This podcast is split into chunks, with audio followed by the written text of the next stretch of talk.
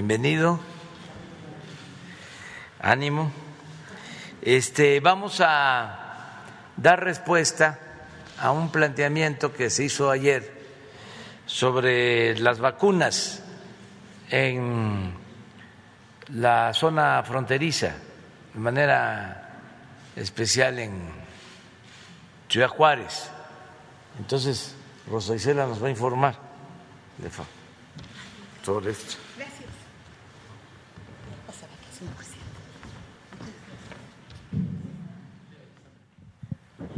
Muy buenos días, con su permiso, señor presidente.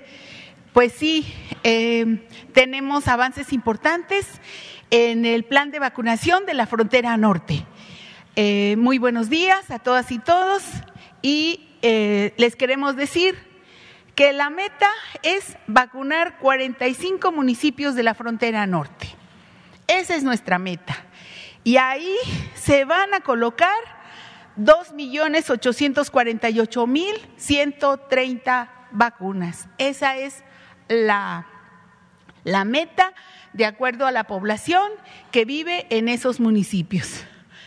Decir que en Baja California, de acuerdo a la instrucción del señor presidente, se vacunaron seis municipios. Eh, doce municipios de Sonora ya están concluidos. Municipios cubiertos en total 18, actualmente estamos en 8 y nos faltan por atender 19. Entonces, digamos, eso es a grandes rasgos el tema en el mapa Quiero decir que aquí de ese total de dos millones se llevan al jueves, o sea, hoy, en la mañana, un millón cuatrocientos cincuenta y tres mil quinientas setenta y siete personas, ¿Qué representa pues la, el 51% de la población objetivo. Todos los días se está evaluando cuál es el avance, en donde tenemos algún tema y sobre también sobre eh, cuál es la disponibilidad de las vacunas. Entonces, aquí para eh, repasar, entonces nos faltan ocho de Chihuahua, ocho de Coahuila, uno de Nuevo León y diez municipios de Tamaulipas. Adelante, por favor.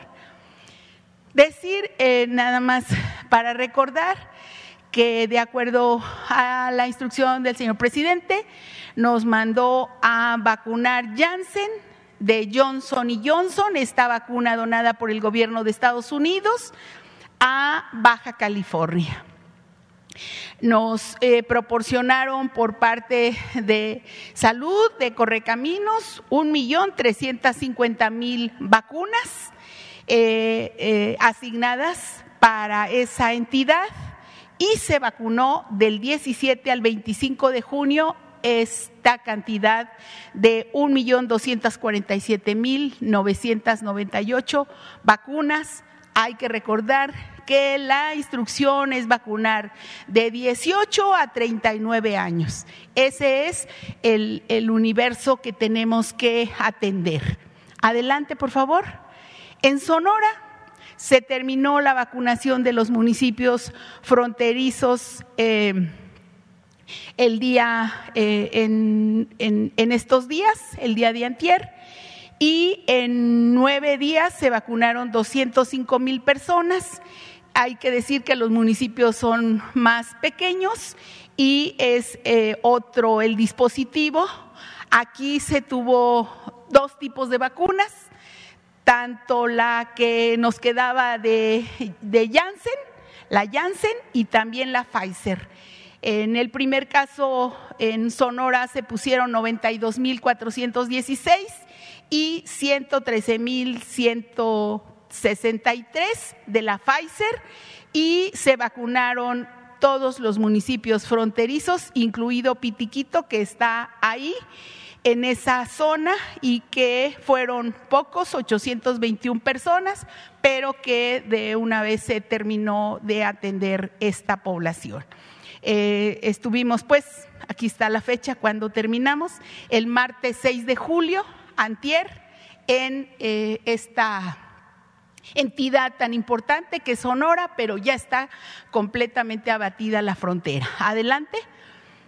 En el caso de Chihuahua, se va a vacunar del jueves 8 al sábado 10 de julio se vacunarán los municipios fronterizos de Ascensión, Coyame del Sotol, Janos, Manuel Benavides y Ojinaga.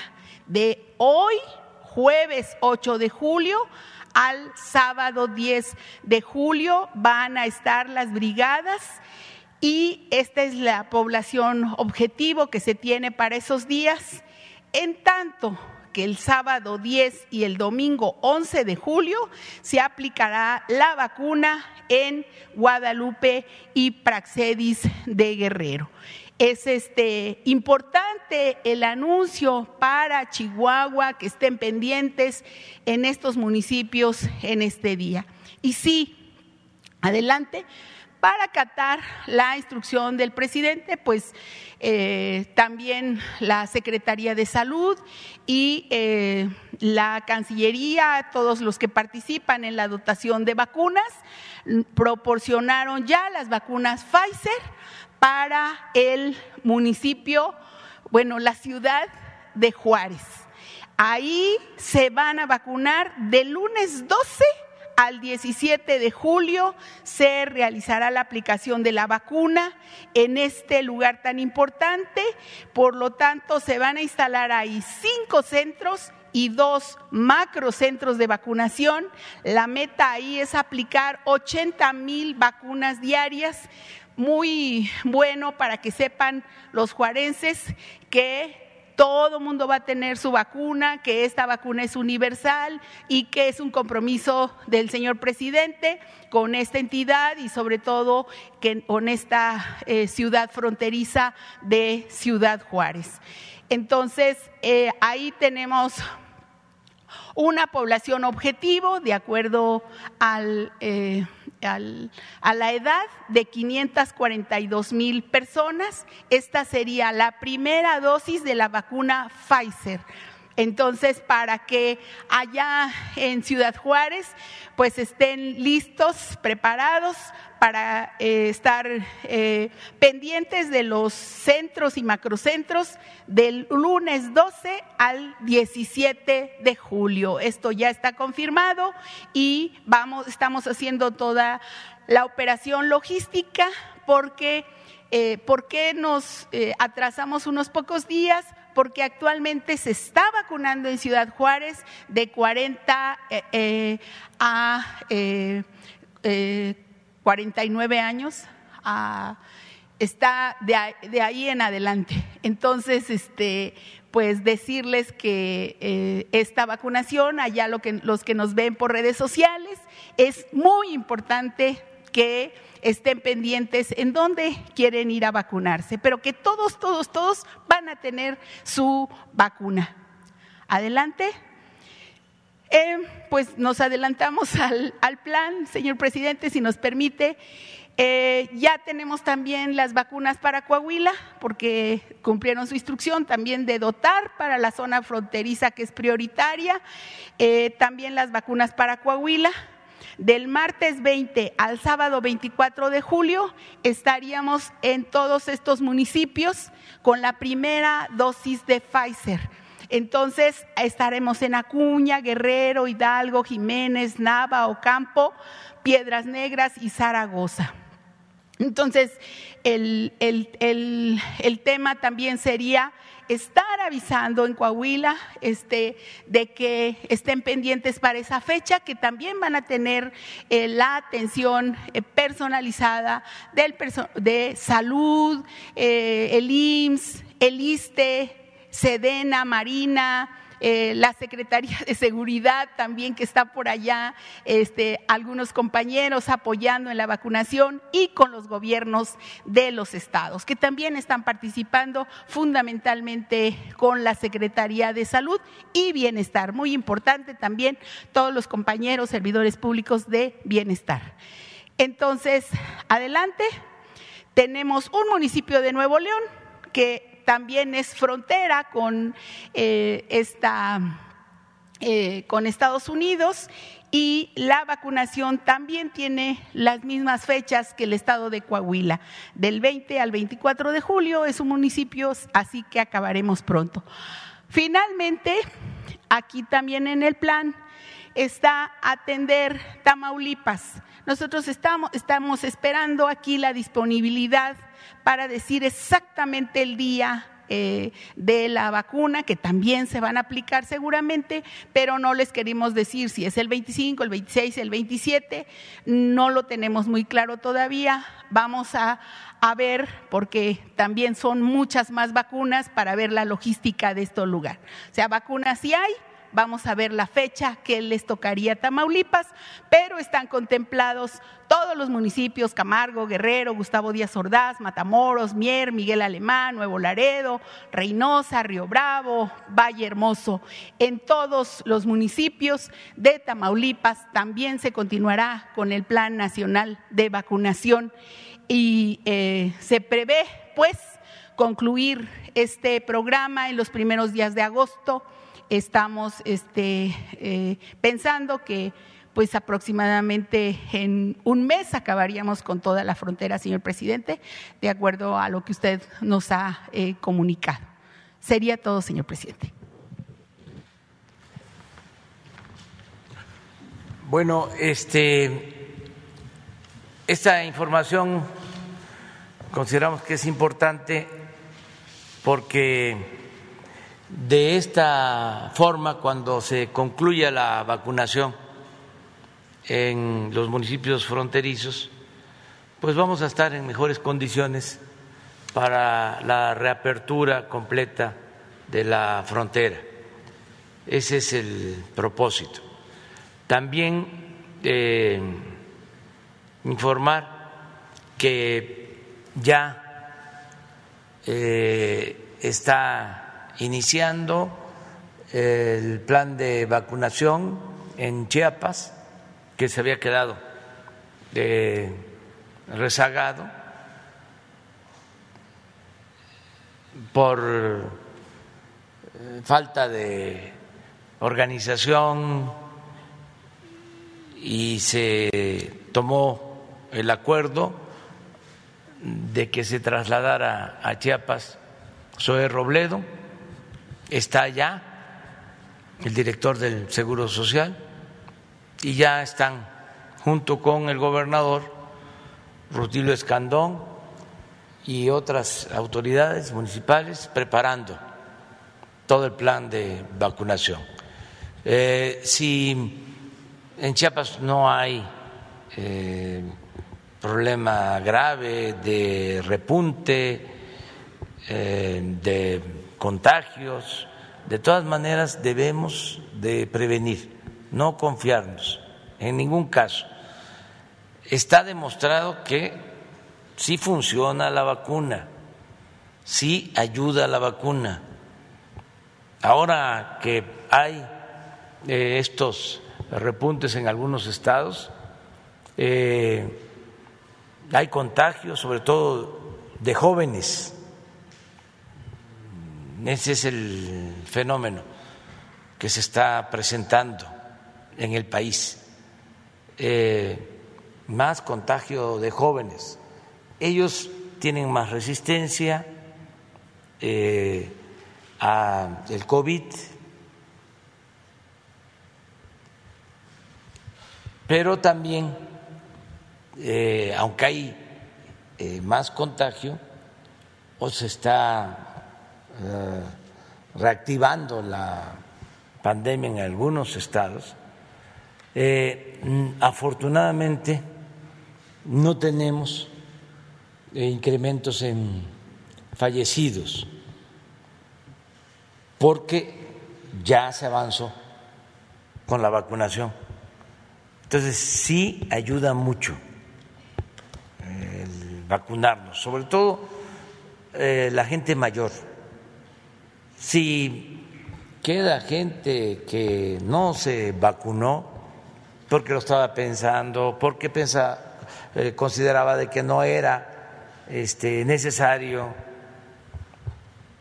o por algún temor a alguna reacción, yo les eh, recomendaría que lo pensaran y que este, se vacunen, que sí funciona la vacuna, este, sí ayuda mucho, sí protege. Entonces, ese es el llamado. Y nos da mucho gusto y le vamos a dar la palabra a Miguel Reyes Razo, que está aquí de regreso. Este. Señor presidente. Muy buenos días, días a todos tus compañeros y a todos los que siguen la transmisión de esta mañanera. Señor presidente, eh, eh, usted en principio llamó a esta pandemia una crisis sanitaria, pero ha llegado fue tal su virulencia, ha sido tal su magnitud, que llegó a decir que es una guerra, un combate, estaba su gobierno con los mexicanos al lado combatiendo a la pandemia. Tenemos cifras de fallecidos, lamentablemente, y tenemos cifras de contagiados y de presuntos, etcétera. Pero, señor, esta pandemia ha dejado a muchos niños huérfanos de padre, de madre, o de padre y madre, o de abuelos, inclusive, que también usted ha recurrido a los abuelos como parte esencial de la familia, que, que tenemos un censo de esos niños cuyo futuro queda en, en el aire, al garete, incierto. ¿Qué va a ser de su futuro, su escuela? ¿Cuántos jóvenes también han desertado? Y eso significará un atraso para el país, quizá durante mucho tiempo. Los efectos que a futuro y en presente tenemos suficientes hospicios para niños hospicianos, incluseros en, en otros países, para eh, medir los efectos que sobre el futuro del país y el futuro de esa niñez tan numerosa eh, tiene alguna previsión su gobierno, señor presidente. Gracias por su respuesta.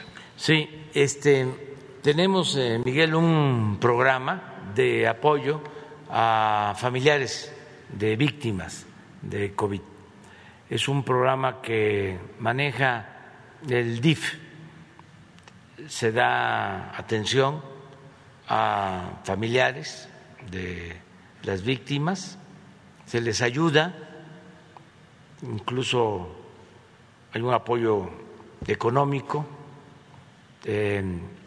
Pronto vamos a tener el informe de cuántos han sido beneficiados cuántos familiares con este programa, con esta ayuda. Y eh, también lo que sostienes, eh, el DIF está pendiente del cuidado de niños huérfanos, de quienes este, no tienen, este, quien los atienda, quien los cuide. El DIF está trabajando en esto. Es importante eh, tomar en cuenta que por las características de nuestras familias, porque siempre hablo de eso, la importancia de la familia, que es una institución social, es la institución de seguridad social más importante de México, la familia. Entonces hay en la familia mexicana eh, mucha fraternidad. Entonces, son los familiares los que se están haciendo cargo de estas eh, situaciones tan lamentables en el mayor número de los casos.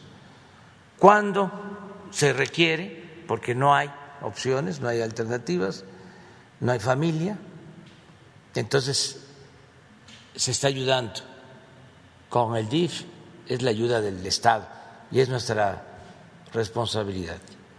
En cuanto a las deserciones en lo educativo, eh, todavía no se termina de evaluar para saber los daños causados por la pandemia. Desde luego, eh, hay atrasos en materia de educación y pues también afectó mucho en lo emocional, está afectando todavía. De ahí que este, si hay más contagio de jóvenes es porque eh, hay un relajamiento de la disciplina porque durante mucho tiempo estuvieron encerrados, ahora están reuniéndose más eh, con amigos, de ahí viene lo de los contagios recientes. Hay que seguirse cuidando, aun cuando ellos tienen más defensas, eh, hay que seguir eh, tomando precauciones y vamos a terminar de evaluar sobre los daños en lo educativo cuando reiniciemos por completo a clases, ahí vamos a ver qué situación. Ya en algunas escuelas, tanto públicas como privadas, donde se pudo reiniciar clases, ya se está haciendo ese trabajo en escuelas públicas y en escuelas privadas. Ya se está viendo cuántos regresaron, cuántos no eh, yo espero que para eh, antes de, del inicio del nuevo ciclo ya tengamos una valoración en este aspecto. Pero sí estamos atendiendo. Eh, señor presidente, muchas gracias por su respuesta. el segundo tema mí tiene que ver con la niñez. Exactamente el 2 de julio de hace dos años, usted me concedió el uso de la palabra, y le planteé el problema que estudia severamente y a profundidad el doctor eh, Miguel Cruz López del Instituto Mexicano del Seguro Social y recientemente ingresado a la Academia Nacional de Medicina después de 15 años de trabajos muy intensos allí. El problema de la obesidad infantil. Este encierro al que usted hace mención trae, como consecuencia un aumento de la obesidad porque el niño comía allí encerrado eh, cuanto podía o fue más sedentario y trae, se acarrea nuevo problema sobre la obesidad. Y la obesidad que también alcanza a los adultos que toda la vida eh, han disfrutado refrescos o golosinas o la glotonería o el apetito, en fin, y tienen un sobrepeso extraordinario y dicen al médico, cúreme de golpe y porrazo cuando llevan años deteriorando su salud.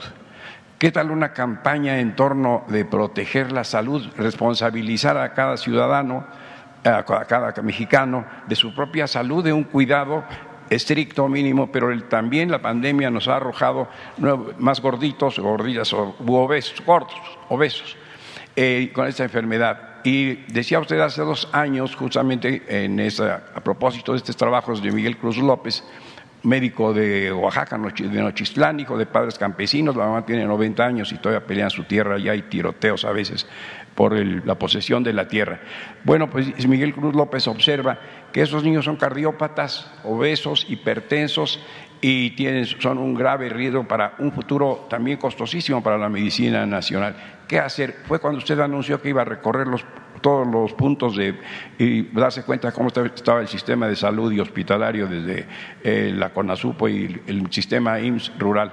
Gracias, señor presidente. Sí, este, antes de la pandemia recorrimos los 80 hospitales del IMSS Bienestar y en todos ellos hay un programa de atención a jóvenes. Recuerdo que son cuatro acciones, eh, no a los embarazos eh, no deseados, eh, no a la violencia, no a las drogas y no al consumo de productos chatarra. Esto está en los 80 hospitales y eh, se lleva a cabo un plan con ese propósito, se elaboró un libro especial para eh, educación en materia de alimentación, de nutrición, también una historieta que ayudó a, a elaborar sin cobrar nada el fisgón y se distribuyó casa por casa millones de ejemplares. ¿Cuántos? Diez millones de ejemplares en viviendas. Y vamos a continuar con la campaña de orientación para eh, una buena alimentación, eh, eh, una buena nutrición. Es importantísimo lo que planteas. En el caso de la pandemia, pues tiene ese doble efecto. Primero, que quien tiene una enfermedad crónica o tiene obesidad es más susceptible a enfermarse y a ser este, víctima del COVID. Eso está demostrado, resiste menos de una persona con una enfermedad crónica o con obesidad. Eso ya está demostrado pero además por el encierro, por la protección, eh, no hubo alimentación adecuada o hubo alimentación de más, no la mejor eh, alimentación, no hubo ejercicio y aumentó la obesidad en niños, en jóvenes. Entonces tenemos que seguir informando, orientando sobre esta materia de educación para la salud, que es muy importante, la alimentación y el ejercicio, cuidarnos. Ahora está eh, la final del fútbol europeo, este, van a la final Inglaterra e Italia y lamenté de que eliminaran a Portugal porque me gustó mucho lo que hizo este gran futbolista Cristiano Ronaldo. ¿No tendrás por ahí el video? Este porque eh, una imagen así ayuda más que muchos tomos sobre nutrición. Eh, además lo sentí espontáneo.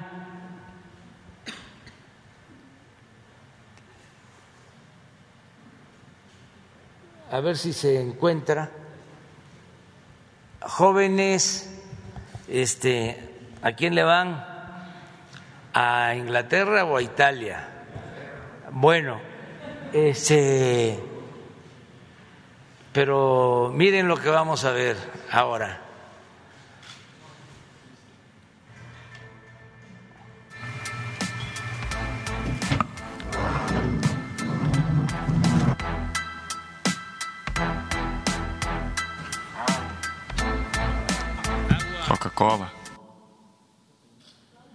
Tengan para que aprendan. Bueno.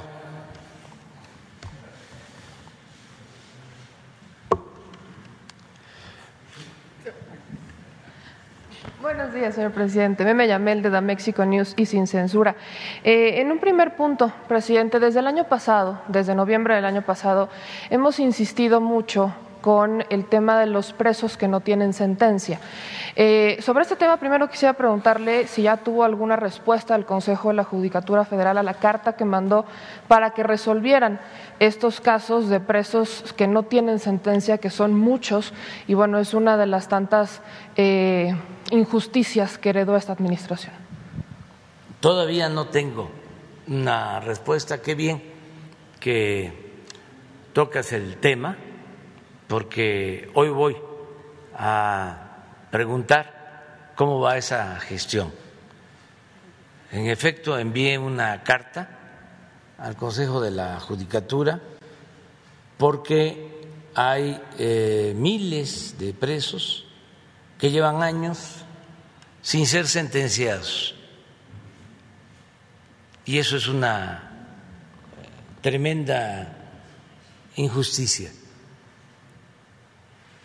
y es también contrario a la aplicación de la ley, que debe de aplicarse la ley de manera pronta y expedita. Sobre este tema también, presidente, eh, uno de los casos que más se ha sonado, que es preso sin sentencia, es el tema de los Vallarta. Eh, actualmente, Luis Cárdenas Palomino se encuentra preso en el mismo penal en donde se encuentran los Vallarta. Sabemos que está eh, aislado, que no tiene contacto con, con los demás.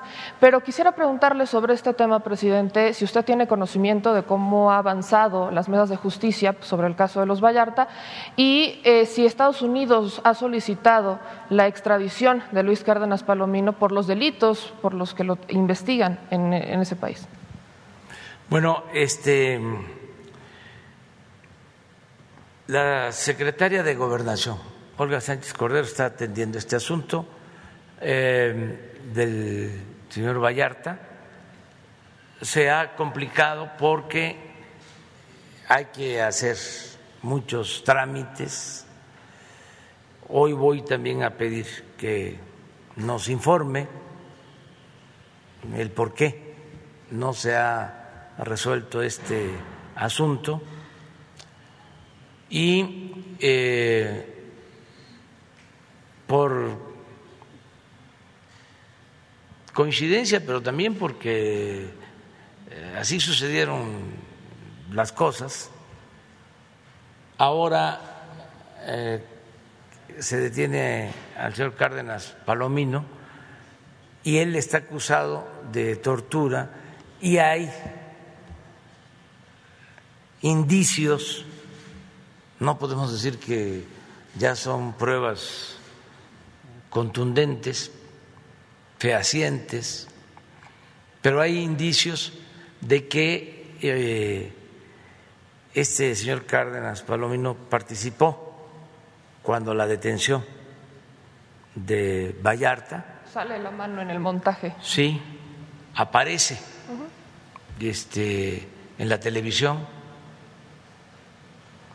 Incluso, si mal no recuerdo, hasta se voltea y le dice no me golpees o no me pegues. Así es. Algo así. Entonces, pues todo esto se tiene que este, ver, ya está en la Fiscalía. Eh, voy también a solicitar información sobre eh, alguna solicitud de extradición.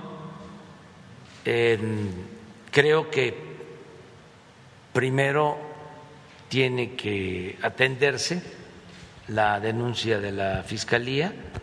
Sin embargo, hay que ver si el gobierno de Estados Unidos está solicitando la extradición. Hoy mismo podríamos este, informar sobre eso. Y Igual, en este tema, el caso de los Vallarta, aprovechando que lo va a, revisar, eh, la familia de Israel, el propio Israel Vallarta, solicitó un careo con todos los que han sido, eh, han dado testimonio sobre el tema. Una de las personas citada es Azucena Pimentel, eh, que actualmente está en televisión educativa. ¿Tendría usted algún problema, objeción en que fuera a dar, a rendir de nuevo declaración? Ningún sobre este problema, y además es este una decisión de cada quien y este, todos tenemos que cooperar y ayudar cuando se trata de estos casos.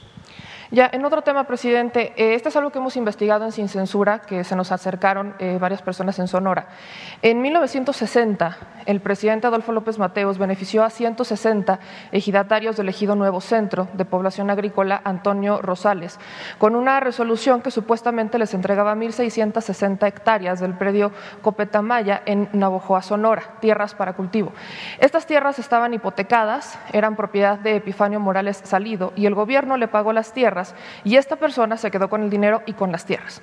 Los ejidatarios han invadido históricamente las tierras y se han enfrentado a desalojos violentos que los llevaron a hacer una caravana desde Sonora hasta la capital, que fue frenada en tiempos de Echeverría y al final les dieron gato por liebre al ofrecerles tierras completamente infértiles.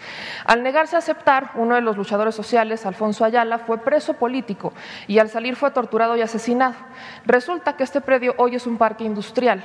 Esas empresas transnacionales que serían como las Tecate y familias como los Bours, tienen intereses en este parque industrial. Eh, presidente, eh, usted sería la última esperanza para estos ejidatarios y de hecho nos han comentado que eh, le han planteado en numerosas ocasiones cuando ha visitado Sonora este asunto. Por acá, por, por allá en Sonora, las autoridades dicen que ya no hay nada más que hacer, que ya todo está resuelto. Entonces, pues muchos ejidatarios se están muriendo, ya están grandes, ya la edad eh, los ha alcanzado y piden que se haga justicia. La, pregunta es, pues, ¿qué les respondería a usted, presidente, cuando pues lo contemplan a usted como su última, su última esperanza y si hay algo que se pudiera hacer, entendiendo que todo se inició con un decreto presidencial? Bueno, este, a través tuyo, que vengan a la ciudad este, una comisión uno, dos, tres, pues, este, que se fije con Jesús la fecha y los va a atender el procurador agrario. Y ya para saber si se puede eh, ayudarlos o no, tratar de ayudarlos, pero este, que se vea si legalmente es viable el que se les restituyan las tierras. Y si ya tienen posición de las tierras durante algún tiempo, que se regularice su situación, pero que este, ya en definitiva nos está escuchando el procurador agrario, eh, él va a atenderlos. Es más, que se pongan de acuerdo por teléfono, porque deben de tener problemas para el traslado, está muy lejos de Sonora, este, que vaya el procurador agrario a verlos allá. Se ponen de acuerdo. Muy bien. Eh, buenos días, presidente. Noemí Gutiérrez, de Reporte Índigo. Preguntarle qué temas trató ayer con el gobernador electo de Nuevo León y si ya tiene fecha para recibir al gobernador electo de San Luis Potosí. Bueno, pues eh, ayer eh, me reuní con el gobernador electo de Nuevo León y también con el gobernador electo de Querétaro. Muy buenas reuniones las dos. En el caso de Nuevo León, platicamos sobre eh, darle continuidad a compromisos que hemos hecho con el pueblo de Nuevo León, lo que tiene que ver con el abasto de agua, un programa muy importante de utilizar las antiguas eh, vías o las actuales vías del tren, como 40, 50 kilómetros de vías del tren, eh, derecho de vía, para eh, tener un tren urbano y ayudar en la movilidad en la zona metropolitana de Nuevo León. Eh, este es un proyecto que está a cargo del gobierno del Estado. Participan también empresarios y eh, el gobierno federal entrega la concesión para que se utilice el derecho de vía. También hay apoyo de eh, la empresa concesionaria del ferrocarril para que esta obra pueda realizarse. Eso sería algo muy importante, porque Nuevo León, en este caso la zona metropolitana de Monterrey, pues eh, como otras zonas metropolitanas tiene muchos problemas viales y hacen falta eh, este, estas obras, estas eh, opciones, estas alternativas. hablamos también de seguir ayudando en todo lo relacionado con el funcionamiento del metro, como ya lo hicimos, apoyando con vagones y eh, seguir apoyando a Nuevo León, sobre todo con los programas de bienestar que continúe apoyando a todos los adultos mayores con pensión. Ayer se dieron a conocer ya las nuevas bases porque se va a ampliar el programa de pensión a adultos mayores, se va a entregar a partir de los 65 años, eh, se incrementa el monto eh, para iniciar en 15%, pero va a llegar al doble en enero del 24. Eh, lo mismo lo de la pensión para niñas, niños con discapacidad, las becas, todos los programas. Y también eh, hablamos de eh, la frontera, ahora que estamos viendo lo de Anáhuac, que es el municipio fronterizo, hablamos de el desarrollo industrial eh, de las oportunidades que se tienen con el tratado para eh, que siga llegando inversión a Nuevo León, al país. Esto también lo traté con el gobernador electo de Querétaro. Es una situación muy especial. Eh, hay condiciones eh, inmejorables para que siga llegando inversión extranjera, porque se logró eh, restablecer el tratado en mejores condiciones, el tratado eh, económico comercial, ahora también laboral con Estados Unidos y Canadá. Eso nos da eh, una situación eh, de eh, ventaja en el mundo. Por eso la economía está creciendo en México y va a crecer más. Entonces estados como Nuevo León, como Querétaro, van a despegar en cuanto a crecimiento económico. Todo el país, pero esos estados, eh, en el caso de Nuevo León, por su vecindad, por su tradición de producción para la exportación, su vocación de desarrollo industrial. Entonces hablamos de eso. En cuanto a Querétaro, lo mismo Querétaro tiene una planta productiva orientada a las exportaciones, también se va a beneficiar.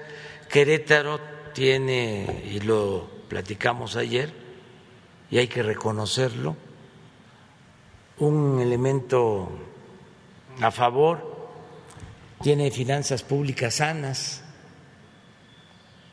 Hay dos estados que no tienen deuda Primero, desde hace bastante tiempo, Tlaxcala y ahora Querétaro. En el caso de Tlaxcala es por ley. Ojalá y se legislara este, en todos los casos. Este, y ahora Querétaro. Y también en el caso de Querétaro pues vamos a seguir ayudando a la gente humilde, a la gente pobre, van a continuar los programas de bienestar, pero eh, los dos encuentros con los gobernadores muy eh, respetuosos, en muy buenos términos, no hay ninguna posibilidad de pleito, se van a quedar con las ganas los que quieren este que nos peleemos. No podemos pelearnos porque tenemos que trabajar para los pueblos, independientemente de las banderías partidistas, independientemente de las creencias, independientemente de las clases sociales, de los partidos. Cuando se gobierna hay que atender a todos, sin distinción. Entonces, esto se entiende y nada más me falta eh, reunirme con el gobernador electo de San Luis Potosí, pero ya este, solicitó una entrevista a través de la secretaria de Gobernación y lo voy a recibir.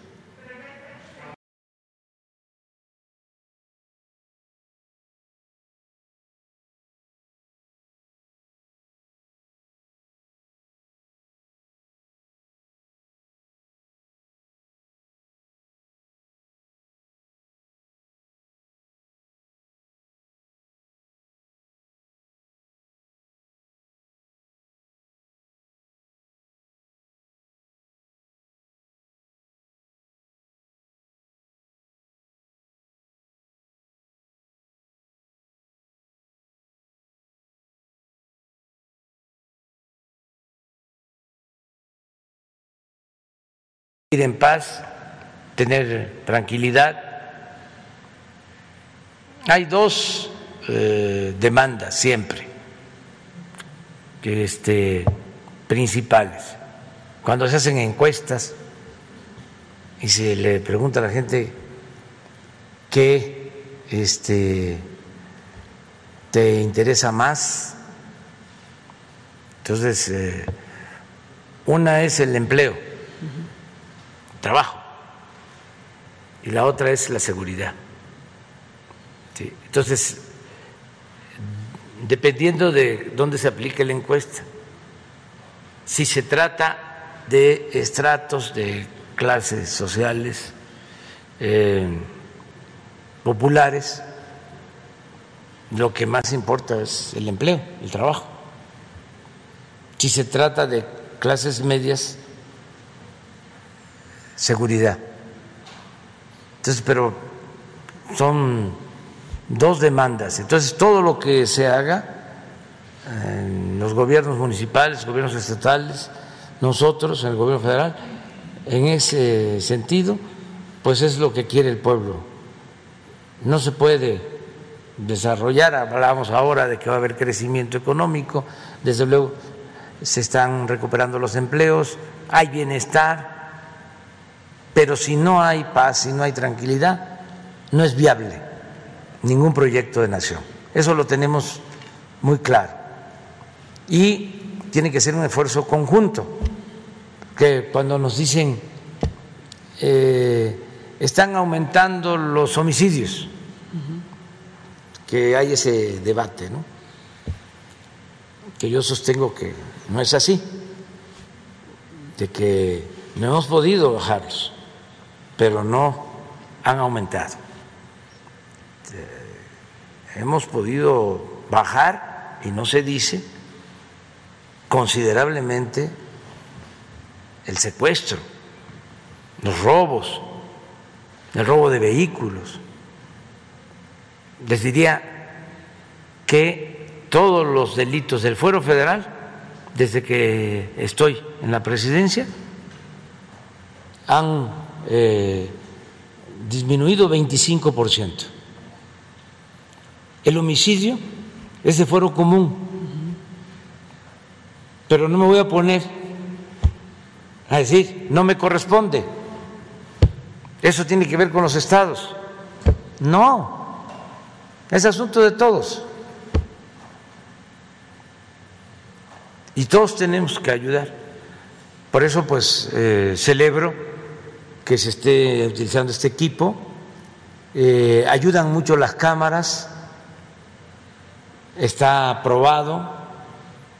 En el caso de Hidalgo, en Pachuca, se instaló un sistema, el gobernador Fayad, de cámaras y hay resultados. Se logra saber eh, quiénes actúan en ilícitos. Es tecnología aquí en la ciudad eh, lo mismo. Desde que estuve de jefe de gobierno instalamos cámaras y se han seguido instalando cámaras y gracias a eso se pueden eh, evitar delitos y también detener a responsables. Entonces, todo lo que se haga en materia de tecnología ayuda mucho. Presidente, ahorita hablando del, gobernador electo de Querétaro, Mauricio Curi, también le tocó el tema de seguridad en Querétaro, sobre todo con los estados fronterizos de Querétaro. Eh, tenemos un estado como Guanajuato, es un estado fallido de Diego Sinue. ¿Qué opinión le merece en ese aspecto? ¿Cómo eh, es parte de la seguridad o parte de una estrategia blindar a Querétaro de los estados vecinos? Pues tratamos el tema, porque sí es este un asunto eh, interesante, porque son vecinos y eh, es distinta la situación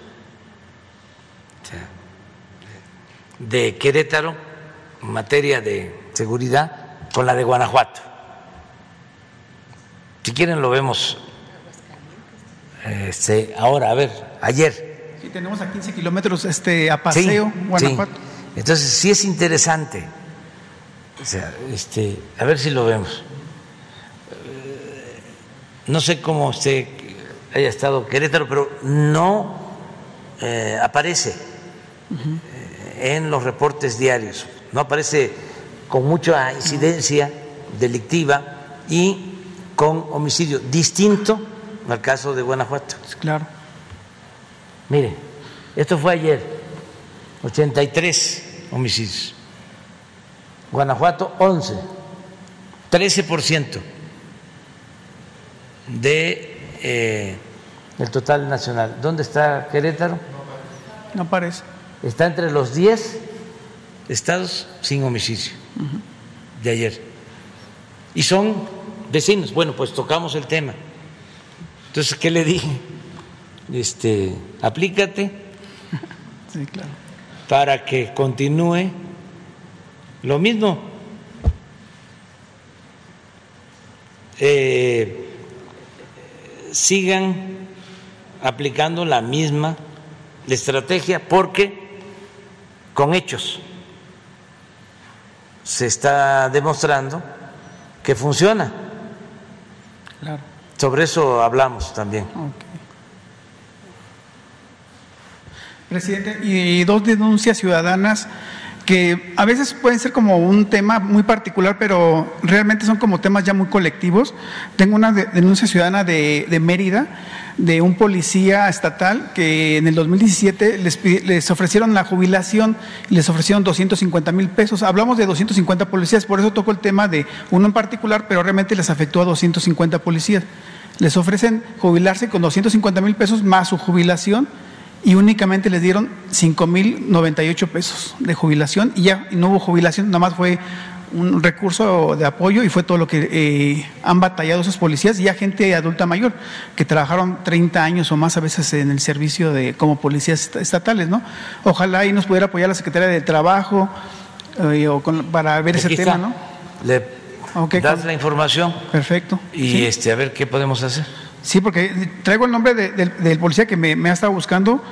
Obviamente Luis Enrique eh, Valdés García, de 62 años. Con, yo cuando fui a Mérida en diciembre, platiqué con él y realmente sí ve uno la situación crítica de cómo están viviendo ellos actualmente, ¿no? Después de toda una vida de trabajo y de repente, ¡pum!, te quedas sin nada.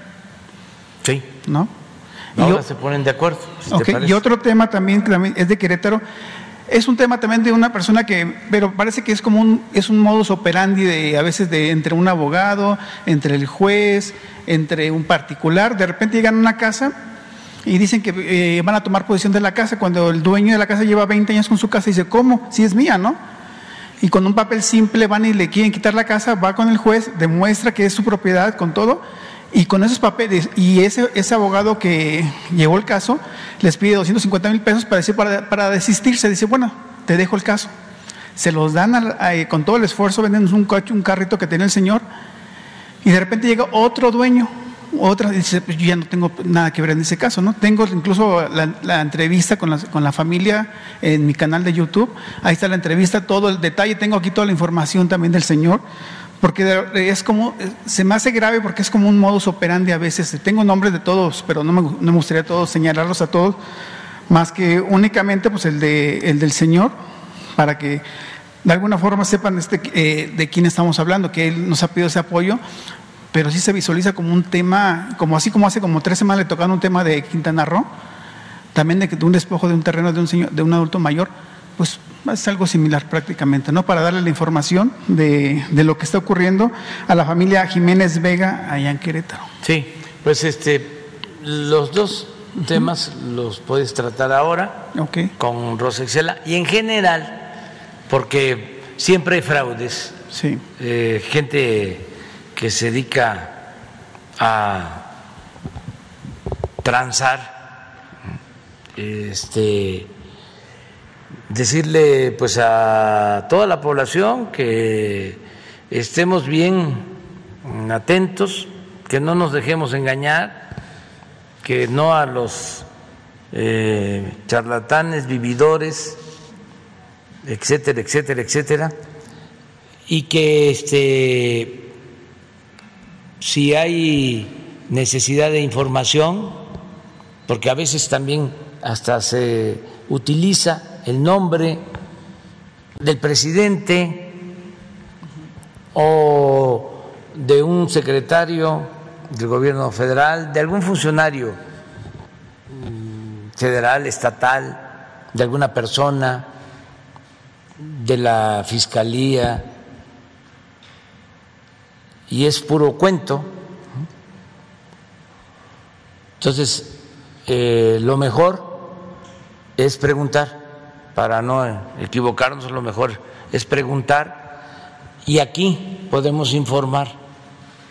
Este, Leticia Ramírez,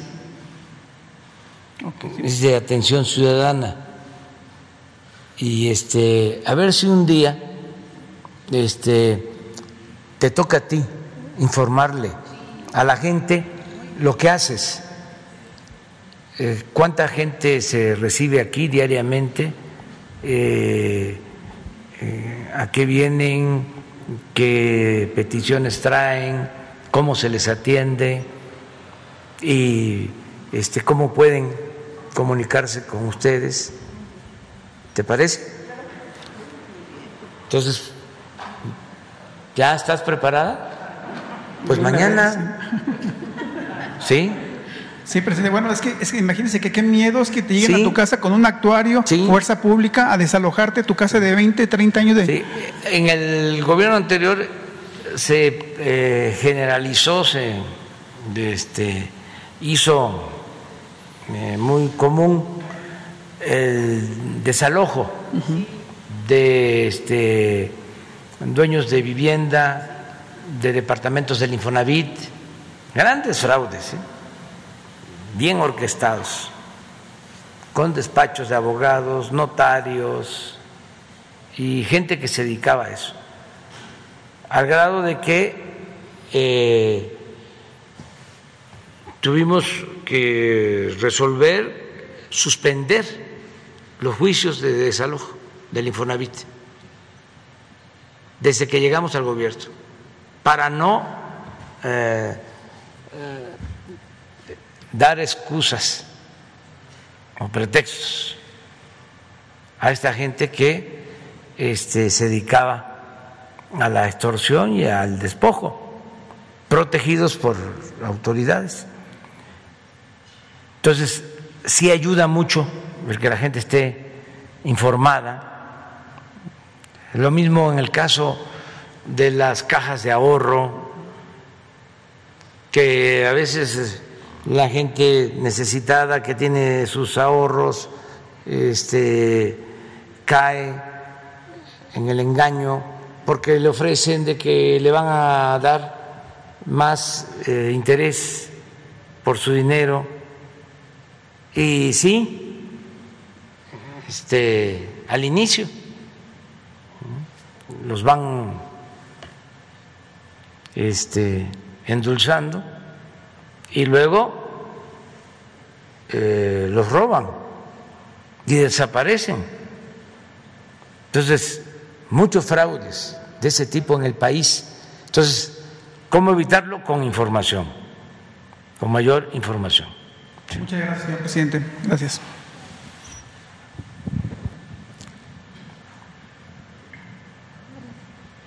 Buenos días, presidente. Shaila Rosagel, corresponsal de Grupo Gili, El Imparcial de Sonora, eh, La Crónica de Mexicali, Frontera de Tijuana. Buenos días, secretaria.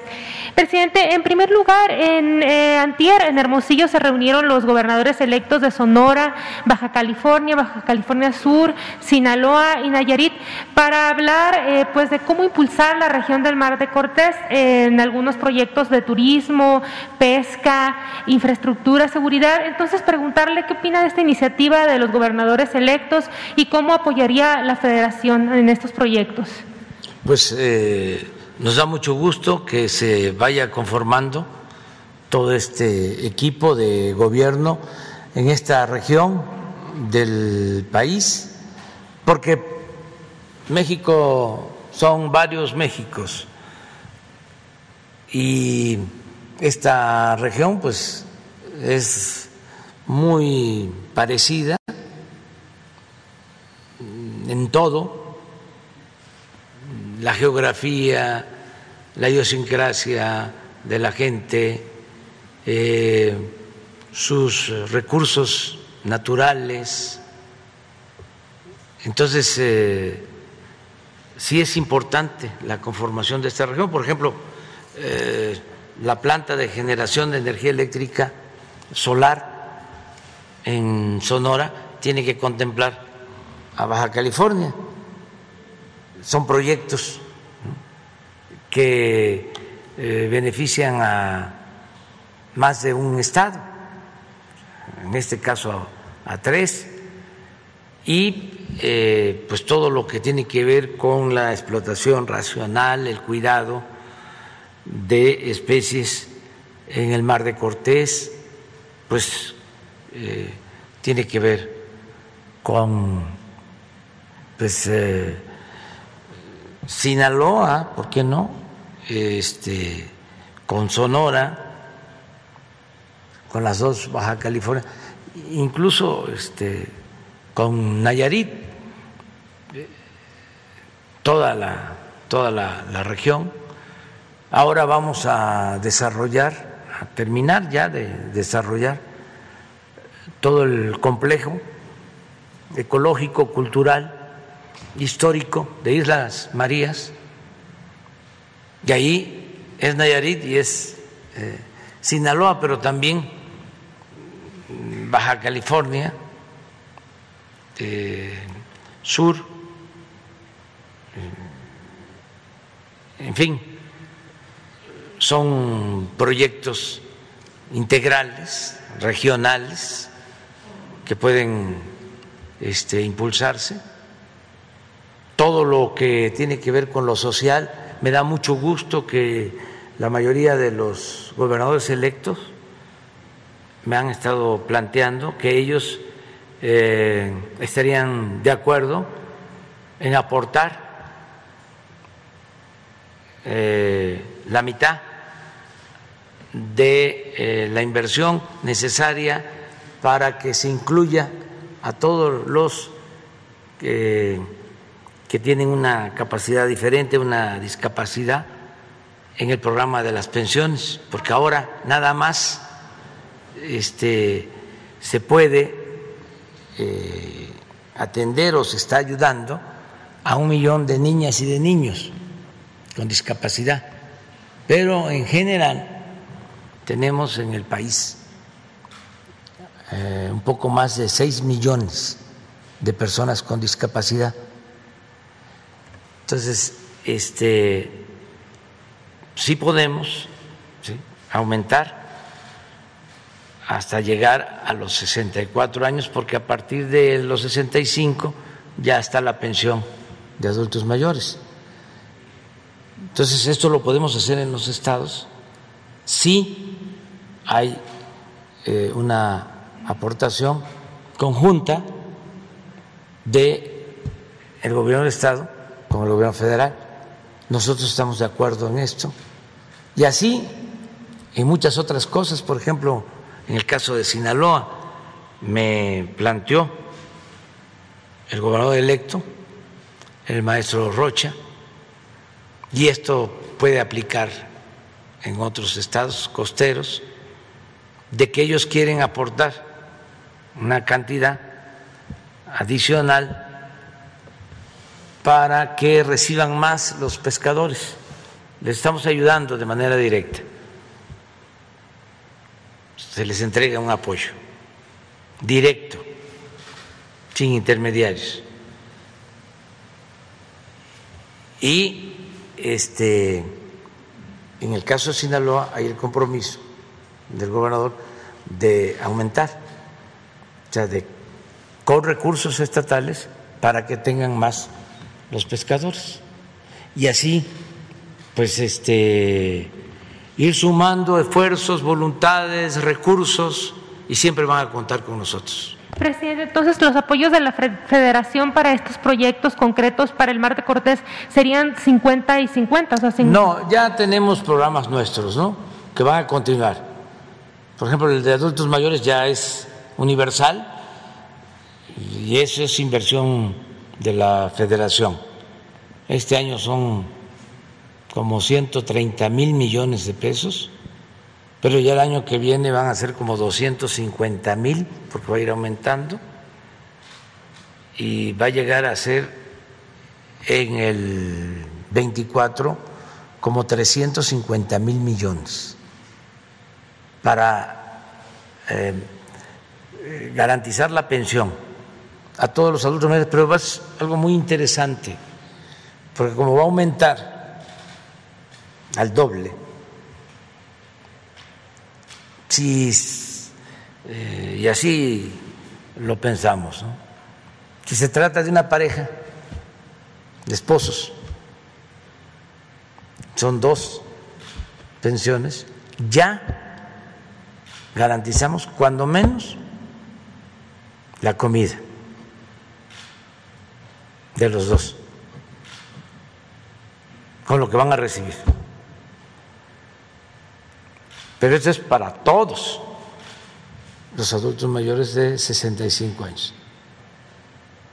Entonces, eso es de la federación, es un programa federal, pero hay otros como este que estamos hablando de la pensión para niñas, niños con discapacidad, que no es eh, universal, o sea, se le da a las niñas, a los niños, pero si hay una persona de 30, 35 años con discapacidad, no, este, tiene este apoyo. Entonces, ahí es donde entraría este programa, esta ampliación. Aporta la federación la mitad, el Estado la mitad, y entonces sí podemos cubrir ya a todos. Para cerrar esta pregunta, nada más eh, precisar entonces en los eh, proyectos de desarrollo, por ejemplo, de infraestructura, de seguridad, ahí cómo apoyaría la, federación para esta región del Mar de Cortés. Sí, eh, todo lo que tiene que ver con las instalaciones de Guardia Nacional, elementos, ya estamos casi igual de eh, número de elementos que los policías estatales. O sea que la Guardia Nacional ya tiene eh, casi el mismo número de elementos que tienen los estados, las policías estatales. Y va a seguir creciendo la Guardia eh, Nacional en instalaciones y en elementos. Y esto es pues en todo el país y en esa región. Gracias, presidente. Eh, segunda y última pregunta. Eh, antier, el canciller Marcelo Ebrard dijo que aún no hay una respuesta de Estados Unidos para la reapertura fronteriza. Al menos, pues él insiste en Tijuana y San Diego, pues donde ya eh, se logró la vacunación, ya no hay razones para mantenerla cerrada. Y bueno, él comenta que las pérdidas han sido muy grandes en esta región. Eh, preguntarle, presidente, si usted tiene el dato, si le ha comentado, si le han comentado usted cuánto ascienden las pérdidas para ambos lados de la frontera. Eh, ¿Y qué opina de esta tardanza de Estados Unidos para responder a la propuesta que ha, hecho México? Y, preguntarle también si este repunte de casos de contagios que hay en el país, por ejemplo en Sonora ha habido un repunte de contagios, si esto podría imposibilitar pues que al menos se revisen eh, las entradas eh, no esenciales como ha propuesto el canciller. Eh, si, lo, si podría ser un impedimento. No, porque se está avanzando en la vacunación. Por ejemplo, ya Baja California está igual que California. Incluso se está eh, buscando la comunicación, yo creo que ya lo hizo el canciller, el secretario Marcelo Ebrard, con el gobernador de California. Y ya respondió también eh, la autoridad de San Diego favorablemente para la eh, apertura de la frontera. Pero desde luego es un asunto que corresponde también al gobierno federal en Estados Unidos y se está ya viendo este tema. Pero eh, el mismo porcentaje de vacunados que hay del otro lado de la frontera, en California, ya eh, se tiene este, vacunados, el mismo porcentaje en eh, Baja California, o sea, del lado mexicano, incluso ya este, hasta Sonora entonces ya se puede. En, el caso de Baja California, ya con la dosis eh, requerida, necesaria, ya se terminó. En el caso de Sonora, hay una parte que tiene todavía que recibir una segunda dosis porque se aplicó la vacuna Pfizer. Pero, pues ya se puede y ya este, la Secretaría de Relaciones está haciendo este trabajo. Y hay buenas relaciones, porque también eh, conviene a eh, California y a toda la zona fronteriza del lado eh, estadounidense porque se cayó mucho el comercio con la pandemia.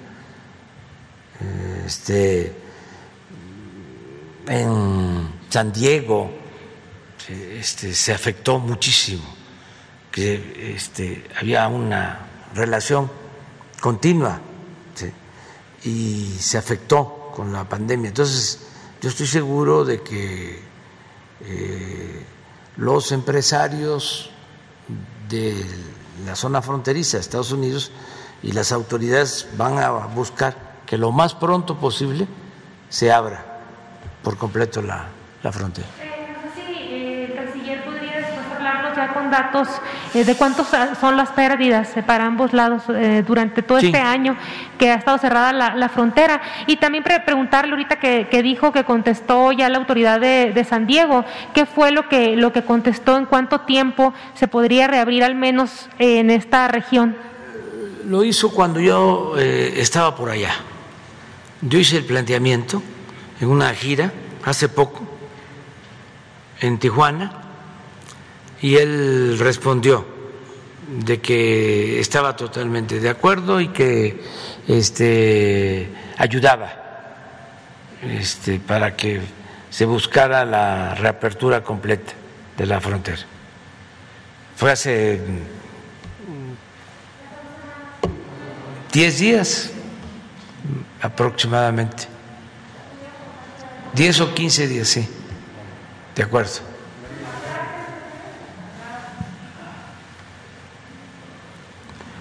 Gracias.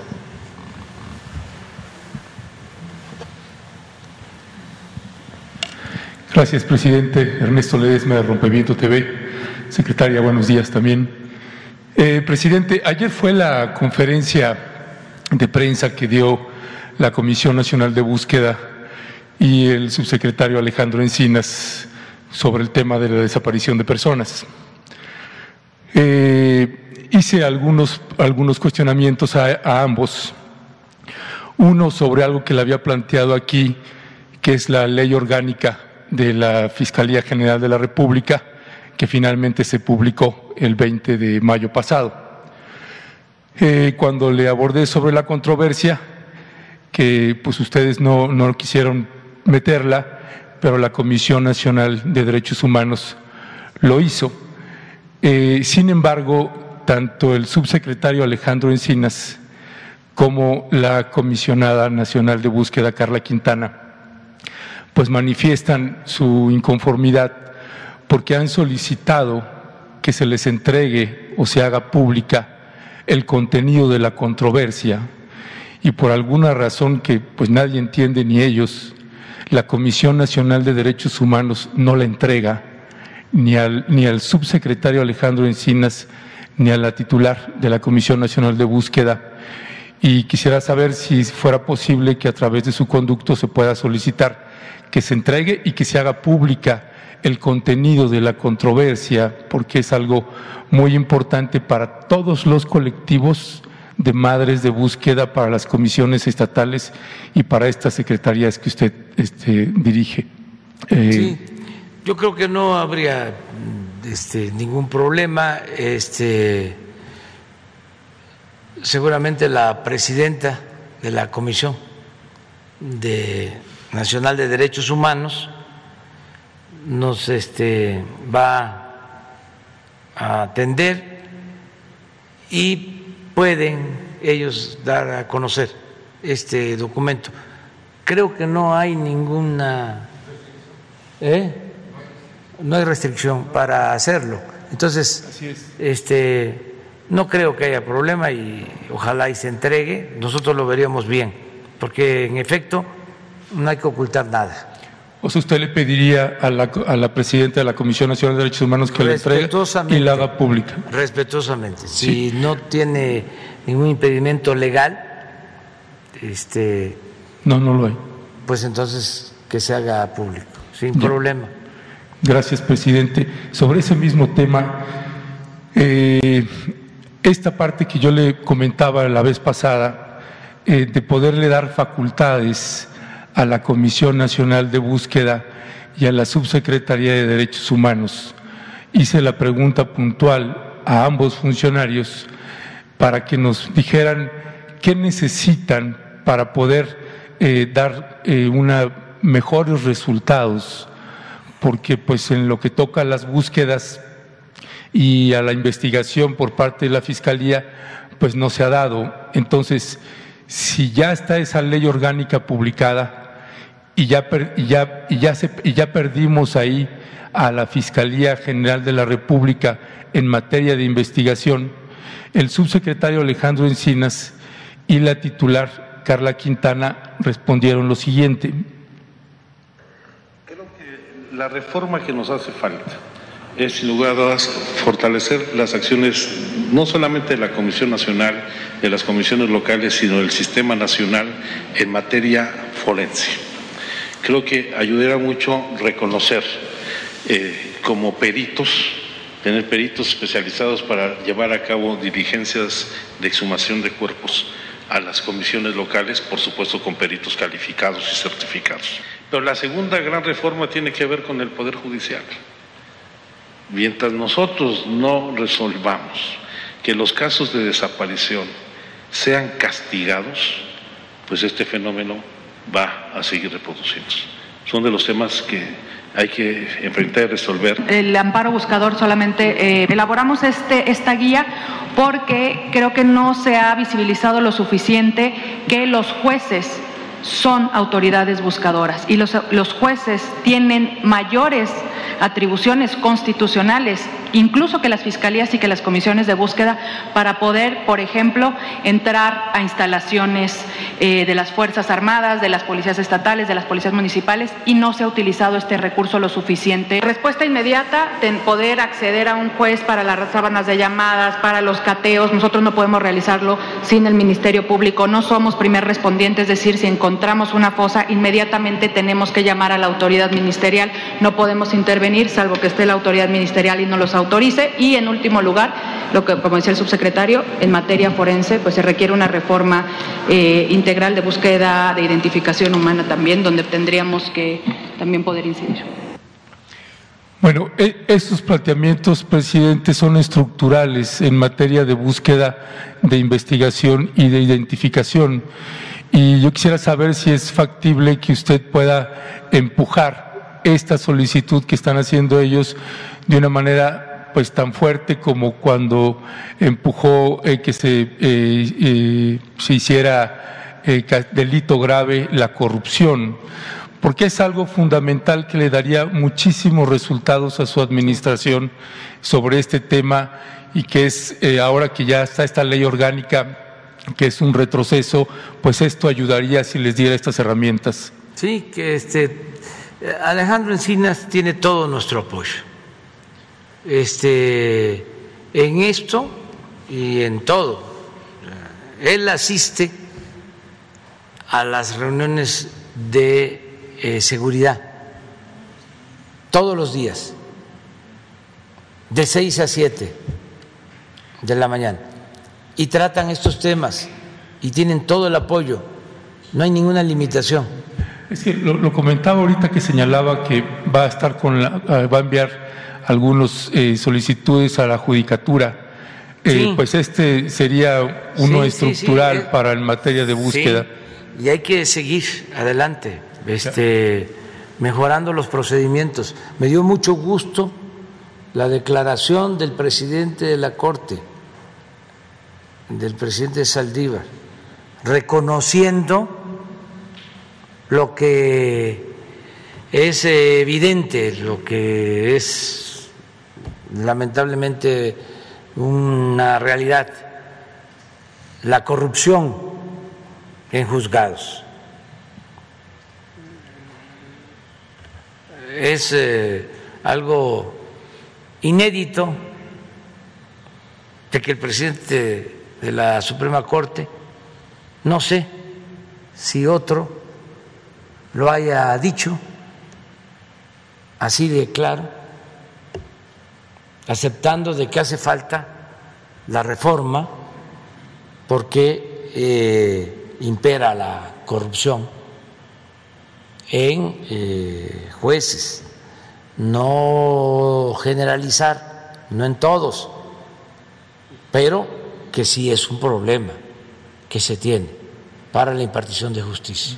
Gracias, presidente. Ojalá se pudiera darles estas facultades porque ayudaría muchísimo en su administración en materia de resultados.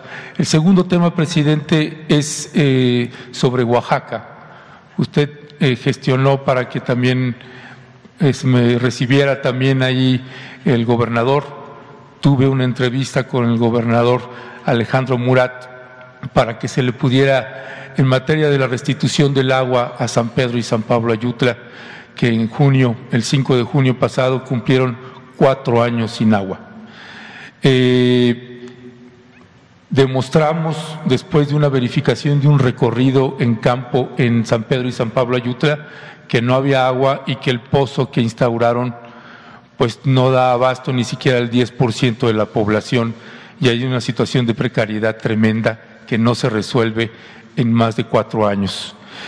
El día de, eh, después de la entrevista, el, gobernador en esa entrevista, perdón, me señaló que si la autoridad, el juzgado, lo facultaba porque había algunos amparos por parte de Tamazulapan eh, para que no le podía restituir el agua, pero que si había un fallo, eh, que él se comprometía a restituir el agua al siguiente día.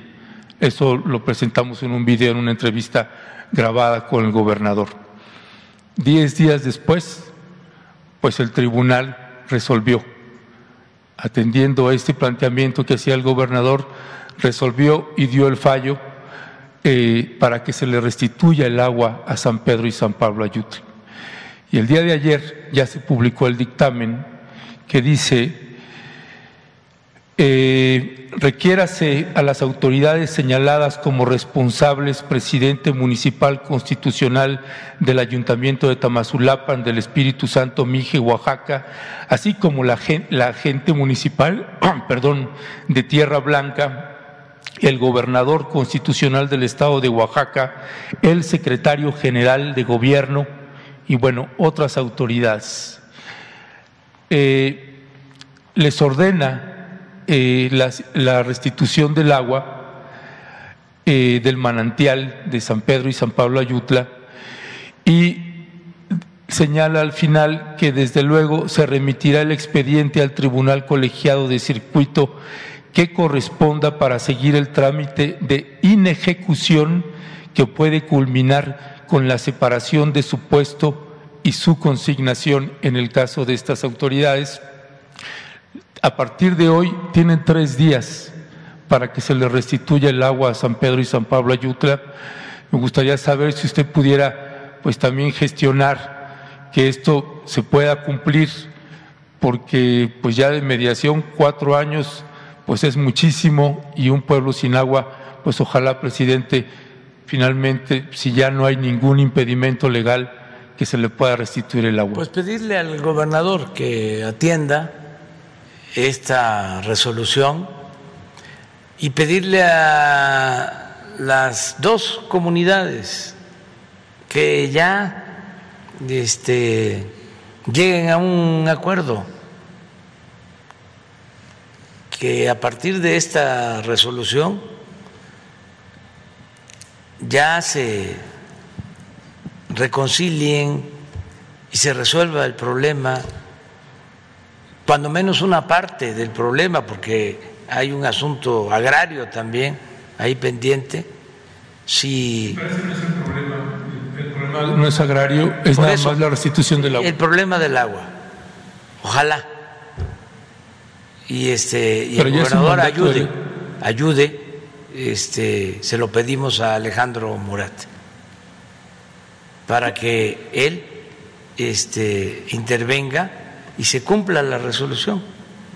O sea, se eh, cuide del procedimiento legal y se convenza, porque no sé, ¿eh? Eh, hay dos cosas, o tres. Una, que Em,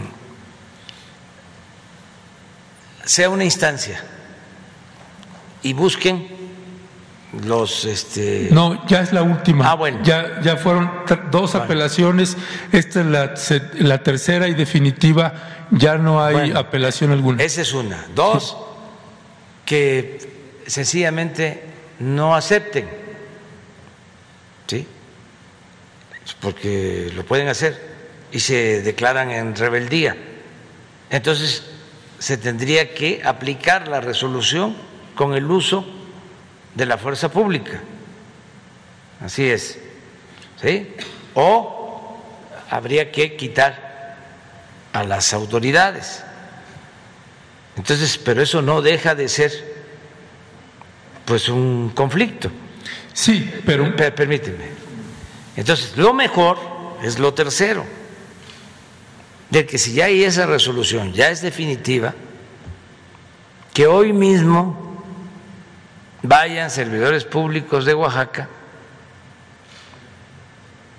a, hablar con las partes, que se los pedimos a los dos pueblos y que este em, demuestren que son capaces de perdonar, que nos den una lección a todos. A ver qué pasa, bueno, porque mm, nosotros no podríamos este, usar la fuerza. O sea, eh, claro, o sea, primero no nos correspondería. Y segundo, aquí no se usa la fuerza. Aquí responsabilidad de es la Comisión Nacional del Agua. Sí, sí. Y menos en la tierra de Juárez, que decía nada por la fuerza, todo por la razón y el derecho. Sí, pero por la fuerza dejaron a un pueblo cuatro años sin agua, Sí, presidente. por eso, pero no vamos y el otro no. Sí, pero no coincidimos en eso, ya lo hemos visto. Ya viste que, este, pero ves qué bien que no pensemos iguales, porque eso es la democracia. Yo, sí, no quiero que se use la fuerza. Lo que quiero es el diálogo con compromiso. Este, y a lo mejor ustedes no tienen esa responsabilidad, pero la autoridad siempre tiene que buscar actuar con justicia y no inclinar la balanza. O sea, uno puede, como miembro de una organización social o de un partido, defender o estar del lado de un grupo. Pero ya cuando se está en el gobierno, se tiene que buscar, incluso este, habiendo una resolución de carácter legal, siempre se tiene que buscar el diálogo para resolver conflictos en paz. Sí, pe- pero ¿por qué me coloca usted como si yo estuviera solicitando No, porque el uso de la fuerza? que- parece- No, no, eh, es que un- no tienen agua y los otros sí. Eso, Y- y- pero y se eso es colocando Sí, pero- a favor de un grupo. Ustedes se están colocando a favor No. de los que tienen agua, no de los que no tienen agua. No, no, no, no, no es así. Pero en fin, ojalá y se resuelve y la gente siempre es muy prudente y muy sabia y este nos tiene confianza y a lo mejor con este llamamiento se resuelve ese asunto. Muy bien. Ya vamos a dejar. Ah, que este la Comisión Nacional de Derechos Humanos da a conocer hoy ya la resolución, la recomendación, el documento. Nos acaban de informar. Nos vemos mañana. Quedan los dos para mañana. Los dos. Los, los dos. Ándale, pues. Es que sí está muy lejos, Hermosillo. ¿Eh? Voy a supervisar el tren Maya. Voy a. Qué bien que me preguntan. Este, voy a estar en el sureste, voy a Chiapas, voy a Tabasco, a Campeche, a Yucatán y a Quintana Roo. Y em, la conferencia de lunes próximo va a ser en Tabasco, en Villahermosa. Vamos a llevar a cabo eh, allá, porque se van a reiniciar eh, las reuniones en estados para el tema de seguridad, así como lo hemos hecho en otras ocasiones, como ya pasó, pasó eh, la temporada electoral. Ahora, este, no solo vamos a hacer aquí las reuniones de seguridad, sino también en los estados y al mismo tiempo desde los estados se van a llevar a cabo estas eh, conferencias, estos diálogos. Entonces, el lunes eh, va a ser en Villahermosa la reunión de seguridad de 6 a 7 y la conferencia de 7 en adelante. Eh, martes, miércoles, jueves, viernes de la semana próxima va a ser aquí, o sea, para también eh, va a ser un día por semana que vamos a estar fuera. Por lo general los lunes, de que aprovecho para hacer una gira y ya me quedo este, para el tema de seguridad y la conferencia, esa información. Este, no, eh, bueno, es de evaluación. Este, voy con los eh, ingenieros, con los constructores, mm, voy a sobrevolar en helicóptero el tramo del tren Maya y voy a bajar a hacer reuniones en el terreno para ver cómo vamos. Ya saben ustedes que orden no supervisada no sirve para nada. Sí. Eh, buenos días, señor presidente. Muchas gracias. Demián Duarte del Sonora Power este, en YouTube. Eh, y bueno, eh, primero que nada, señor presidente, Vengo a nombre de los eh, ciudadanos de Cananea, este, donde estuvo usted el domingo pasado, eh, que le hacen llegar este, a través de mí eh, pues un agradecimiento este, muy profundo realmente por la respuesta integral que se está dando pues, a la problemática del mineral. añejos problemas, este, unos sobrepuestos sobre los otros. La verdad es que, bueno, finalmente la presencia de usted y los funcionarios del gabinete el domingo ahí este, y los acuerdos que se anunciaron, pues le da una luz de esperanza a la gente de Cananea. El tema de Cananea, señor presidente, le quiero comentar un detalle que además corre hacia todos los demás lugares donde se desarrolla la actividad minera. En este momento, eh, la mina de Cananea Buenavista del Cobre, eh, que es propiedad, como usted sabe, de Grupo México, está en el proceso de revisión de su contrato colectivo de trabajo, un asunto mucho, muy importante. Hay 2.200 trabajadores mineros en activo, esa, es la problemática actual, eh, la laboral. y bueno, ellos han estado en una mesa de negociación discutiendo con Grupo México un tema que es muy delicado. Usted sabe que hubo recientemente una serie de reformas, en particular la ley del trabajo eh, y otras, eh, con el objetivo de regular el outsourcing. Sin embargo, dentro de las eh, letras chiquitas de estas reformas entró una cláusula que tiene que ver con el reparto de utilidades. Mire, mm, el asunto es que quizás la gran mayor parte de los trabajadores del país no tienen estos niveles en términos de lo que es el reparto de utilidades. Sin embargo, los trabajadores mineros mineros sí. En mayo pasado, los trabajadores de Cananea recibieron en promedio 400 mil pesos de utilidades. Ellos tienen un sueldo promedio de 17 mil pesos mensuales, es decir, las utilidades que recibieron equivalen a el equivalente a dos años de sueldo. Es un tema mucho, muy importante para ellos. La expectativa que se tiene por los precios de los metales es que las utilidades de cara al reparto de mayo del 2022, es decir, las referentes a este año, pudieran escalar hasta los 600 mil pesos. Esto si se considerara pues la cláusula que dice en la Constitución que tienen derecho al 10% de las utilidades de la empresa. El detalle es que hay una serie de modificaciones que hacen que esta cláusula esté de alguna manera en el aire.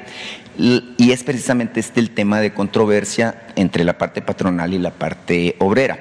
Eh, la pregunta y la petición, señor presidente, es si es posible que su gobierno eh, de alguna manera pueda garantizarles a los trabajadores que puedan acceder eh, precisamente a este 10% en el reparto. Usted refirió el tema, de hecho, en su mensaje al final ahí en Cananea y habló de que se iba a buscar hacer lo posible para impedir que ocurriera esto que es considerado una injusticia por los trabajadores, señor presidente? Esa es la pregunta en particular. Sí, lo tengo muy claro porque cuando estuvimos en el diálogo para la reforma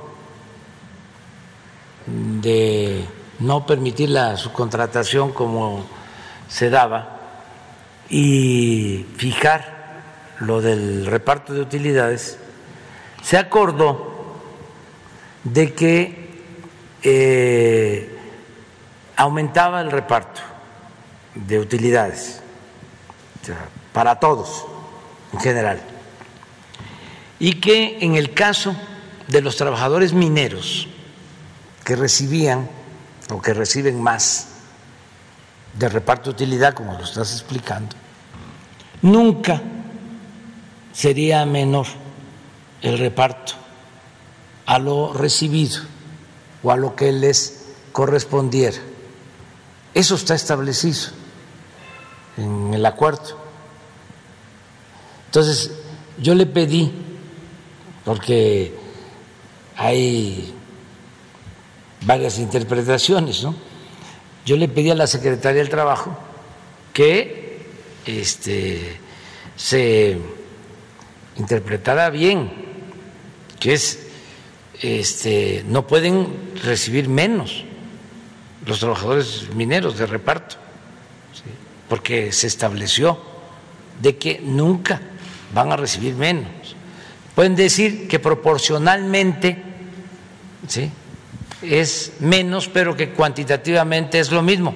No, no pueden recibir menos proporcionalmente. Es decir, este, si es más la utilidad, tienen que recibir más por eso es reparto de utilidades. Entonces, es un asunto que se tiene que aclarar. Este, yo creo que la empresa va a entender de lo que se trata. ¿Qué está sucediendo? Bueno, pues que hay auge en la producción minera, sobre todo por aumento de precios. Entonces, hay más utilidades y este, les corresponde más a los trabajadores. Así de sencillo. Este, van a recibir más los empresarios, qué bueno, pero ¿por qué no este, van a recibir también más los trabajadores? Eso es todo. Pero es un asunto de interpretación. Ya le pedí a Luisa María, alcalde, que tratara este asunto. Estuvimos aquí en una mesa de juntas y salió ese tema, antes de presentar la iniciativa. Y se acordó eso. Es decir, en el caso de los trabajadores mineros, que es un asunto de excepción, porque ellos reciben más reparto que eh, la mayoría de los trabajadores de México nunca su eh, utilidad va a ser menor a la que este, se haya recibido con anterioridad. Hay, hay, una interpretación ahí que habla del promedio de los tres años anteriores. Este, la preocupación real es que quizás los tres años anteriores, por ejemplo el año de la pandemia eh, o el año anterior donde estuvieron deprimidos los precios de los metales, no reflejen la realidad de lo que ocurre este año. Eh, y, y es ahí donde está el debate, porque puede parecer, bueno, si yo hablo de 200 mil pesos que me quitan de mis utilidades, pues yo creo que es mucho dinero, ¿verdad? Este, pero si hacemos la sumatoria de los 2.200 eh, trabajadores de Cananea y lo multiplicamos por 200 mil, estamos hablando de 440 millones de pesos que se quedaría la empresa como utilidades y que no le repartiría a los trabajadores. Esto es lo que los trabajadores consideran que es injusto. Sí. Eh, y, y, en ese término es donde están pidiendo pues, este, la mediación de su, de, de su gobierno para que dentro del contrato colectivo de trabajo eh, quede. Y el detalle es el siguiente, señor presidente. La administración está por irse de vacaciones, entiendo, la administración pública ahora en el mes de julio. Eh, este proceso de negociación del contrato colectivo tiene un plazo perentorio, que es el 5 de agosto próximo. Eh, es decir, usted acaba de ir a Cananea, eh, acaba de establecer condiciones para que se resuelva la problemática histórica. Obviamente en Sonora no quisiéramos ver una situación en donde la inestabilidad laboral de vuelta se asome, ¿verdad? Este, como no va a haber problema, no, se va a llegar a un acuerdo. Este, yo creo que eh, Luisa María ya va a tener una respuesta y a lo mejor mañana ya informamos sobre esto. Le pedimos que este, venga, este, aunque no estés tú, pero que ella dé un informe, si te parece. Vamos a estar muy atentos. Eh, señor presidente, eh, un comentario y una felicitación a título personal. El tema del gas que anunció ayer, este gas bienestar, este es un tema que desde diciembre pasado hemos estado tratando aquí en la mañanera, en donde, bueno, eh, finalmente dimos con el hecho de que este es el factor que ha estado impulsando los precios al alza y la inflación, ¿verdad? Hoy, hoy el INEGI reporta el 5.88% de inflación derivado precisamente de la presión que tiene con los precios del gas. Eh, mucho de mi público, de mi canal en YouTube, lo han estado felicitando, creen que es la solución, este, tanto lo de la creación de la empresa como el, fijar eh, precios máximos. Sé que es un poco más complicado por, por, el entramado jurídico que se requiere para fijar el precio tope. Eh, sin embargo, bueno, la pregunta es... Eh, ya, ya, anunció usted que van a empezar aquí en la Ciudad de México. La pregunta en específico es, ¿qué va a pasar con el resto del país? Este, en Hermosillo somos víctimas de la misma práctica de oligopolio que se, ha detectado aquí en la Ciudad de México. Tengo entendido que también en Quintana Roo sufren de este problema y seguramente es multiplicado por los 32 estados del país. Ahora, eh, también hay otra pregunta. Usted habló de cilindros. Este, los que tenemos, porque me incluyo por ahí, eh, tanques estacionarios, ¿qué podemos esperar? Es decir, ¿qué alcances va a tener eh, la compañía? Eh, Gas Bienestar, este que usted acaba de anunciar, eh, ¿cuánto se va a invertir en ella? Es un tema muy importante porque la primera pregunta que salió es de dónde va a salir el dinero, este, entre, otros factores. Pero a mí me parece una medida realmente muy bien eh, meditada, este, que va a final de cuentas romper el oligopolio que se ha establecido sobre el control de este combustible tan importante. Sí, vamos a tener ya pronto el proyecto y lo vamos a dar a conocer.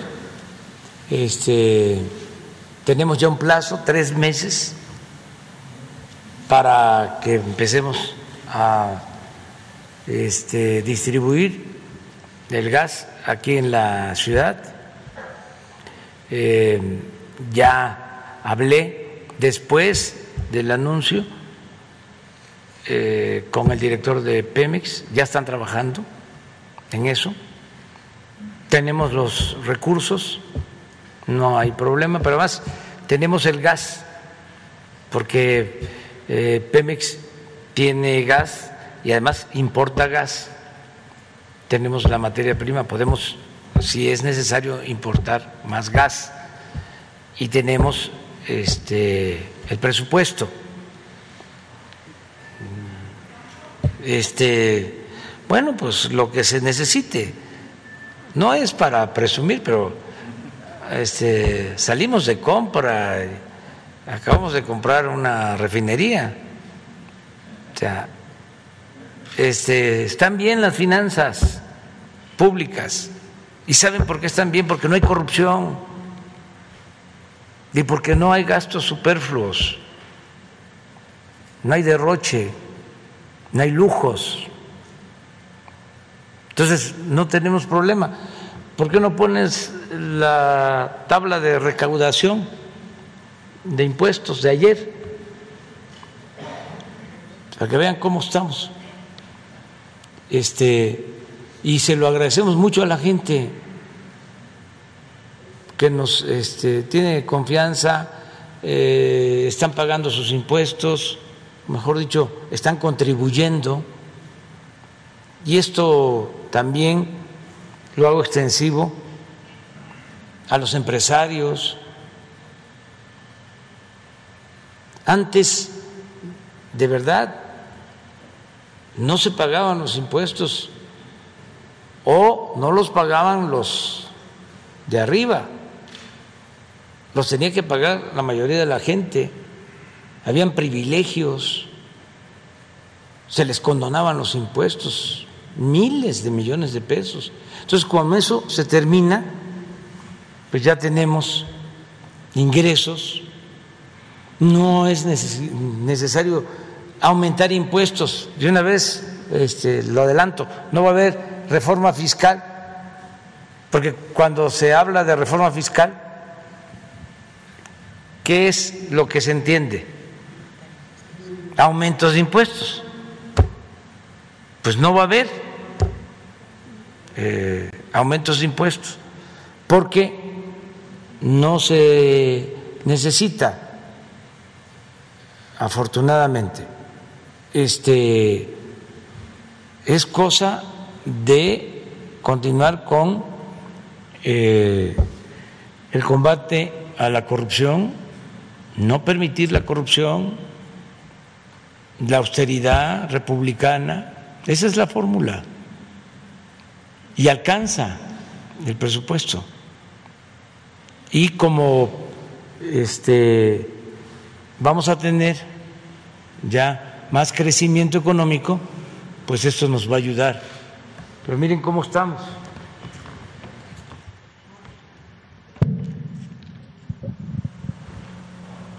Entonces, enero, julio, es un corte al 7 de julio. Recaudación total, 2 billones 79 mil millones en el 20, 2 billones 79 mil. El 21, 2 billones 286 mil. Estamos hablando de más, un poquito más de 200 mil millones con relación al mismo periodo del año pasado. En términos reales, 4.9 pero esto es en términos reales.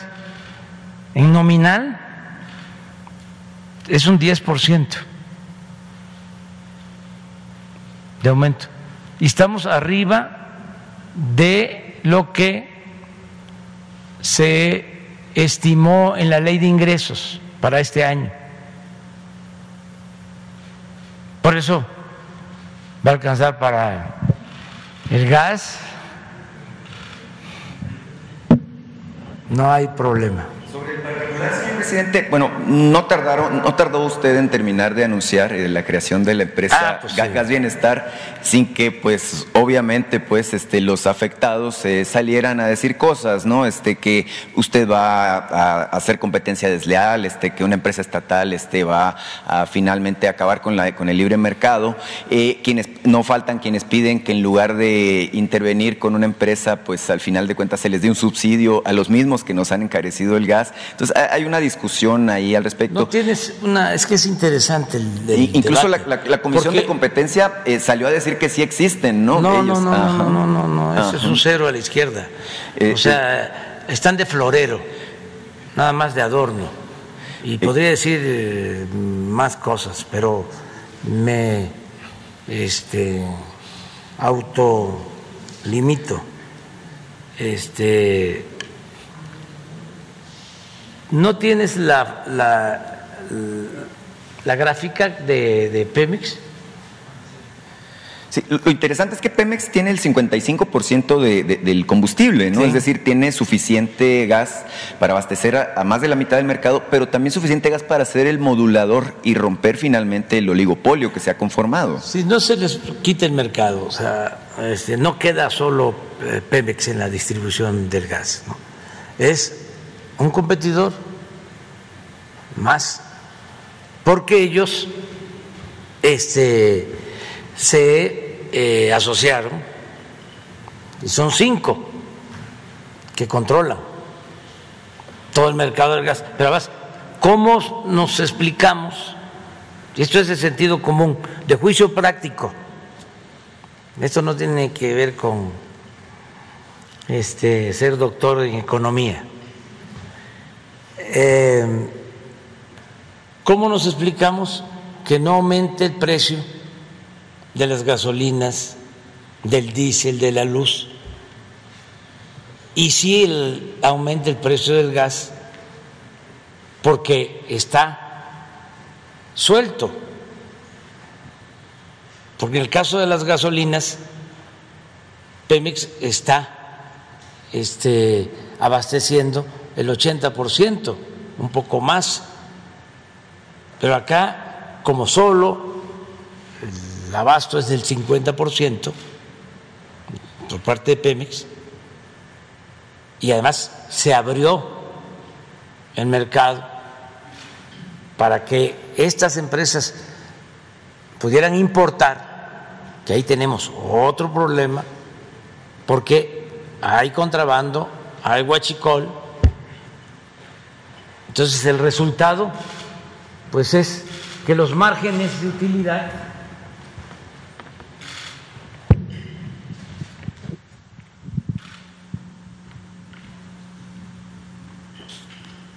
Miren, de 13.50 que vende Pemex a 20.94 al consumidor,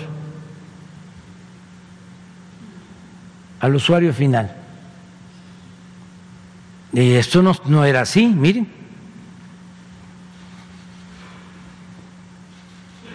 Entonces el 17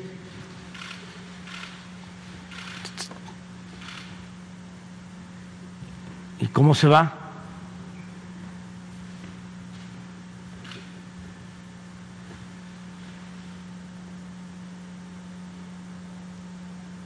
Esto no sucede en el caso de las gasolinas.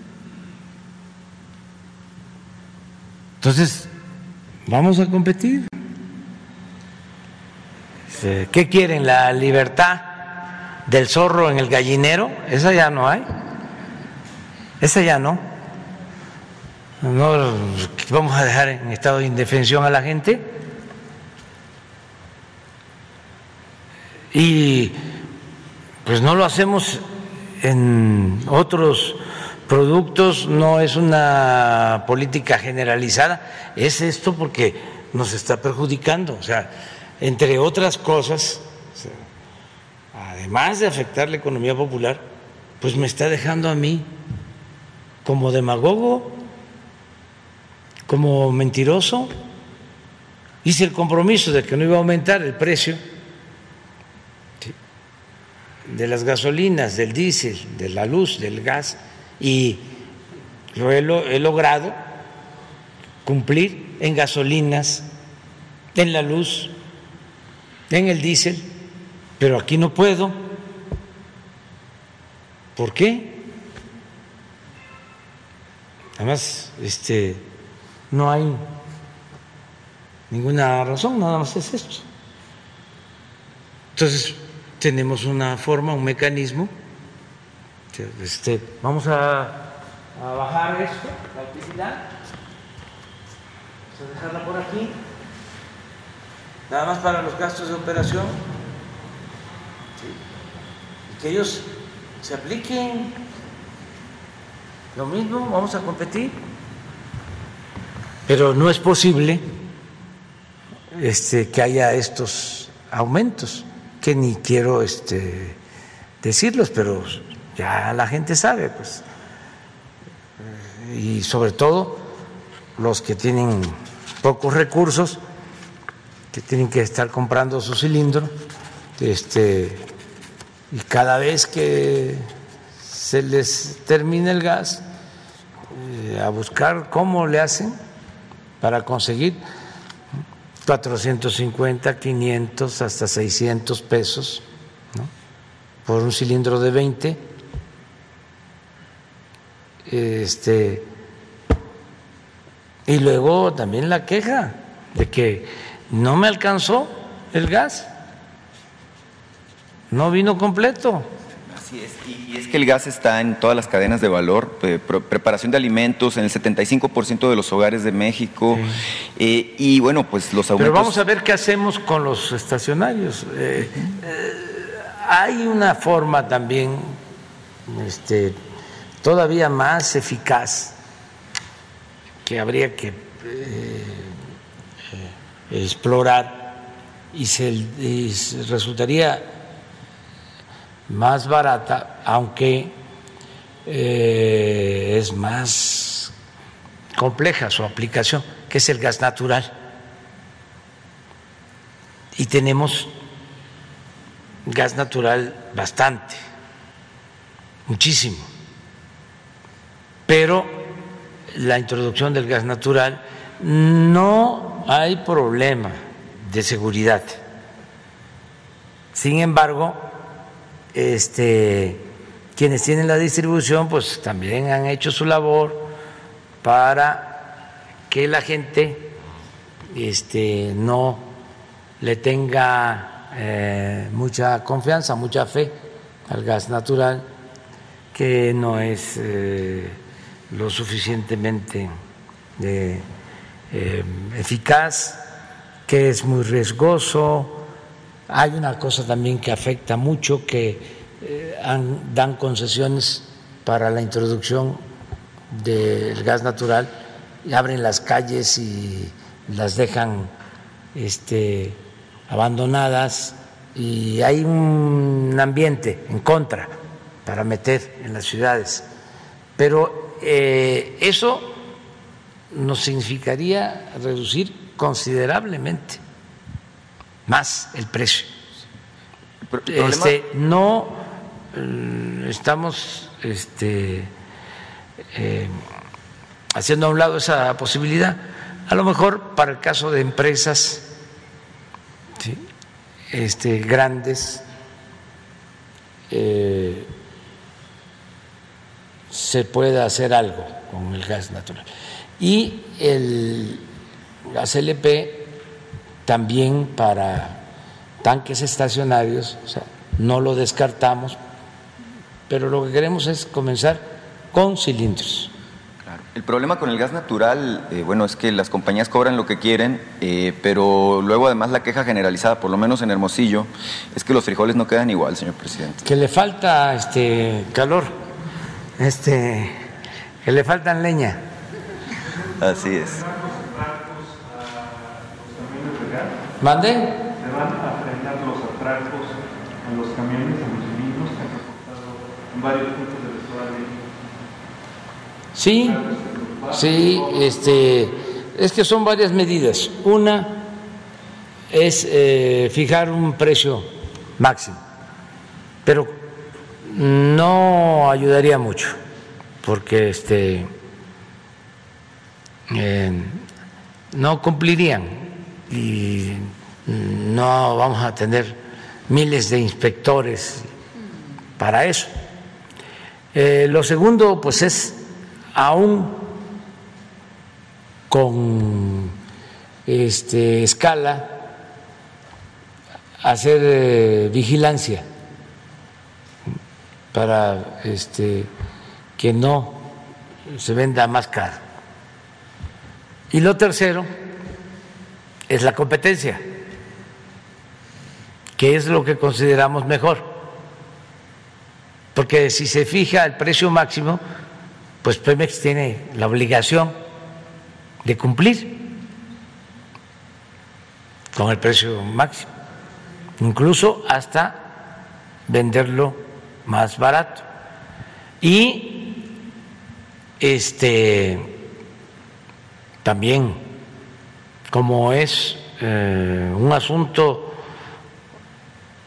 vinculado con la economía popular, que nos importa mucho, va a haber vigilancia de la Guardia Nacional. Acuérdense lo que hicimos, lo que sucede es que se pasan las cosas. Cuando el bloqueo, porque decidimos acabar con el huachicol, en el caso de las gasolinas, no solo hubo bloqueo, sino sabotaje. Nos estallaron eh, ductos, porque buscaban dejarnos sin abasto. La gente se portó muy bien, porque tenían que hacer cola, no había gasolina. Una de las medidas que tomamos fue comprar de inmediato 650 pipas que ahí están, manejadas por la Secretaría de la Defensa Nacional. Los que este, recorremos el país, que andamos por las carreteras, vemos cómo se mueven estas pipas, va adelante una patrulla del ejército, atrás otra, y van 20, 30 pipas a cargar a Tuxpan, a eh, cargar a Salina Cruz para distribuir combustible. Y no hemos tenido ningún problema. Y esto nos ayudó muchísimo. Y se redujo el huachicol de 80 mil barriles que se robaban diarios a 4 mil que se roban todavía. Y ahí andamos.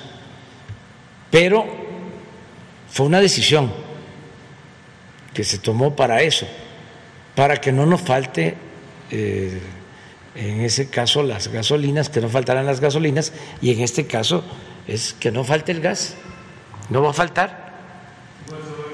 Y vamos a vigilar, claro. ¿Sí? Eh, es una empresa del pueblo. Aunque digan los conservadores que es populismo, paternalismo, estatismo, como le llamen. Pero no queremos, repito, esa libertad que les gusta, que es la del zorro en el gallinero.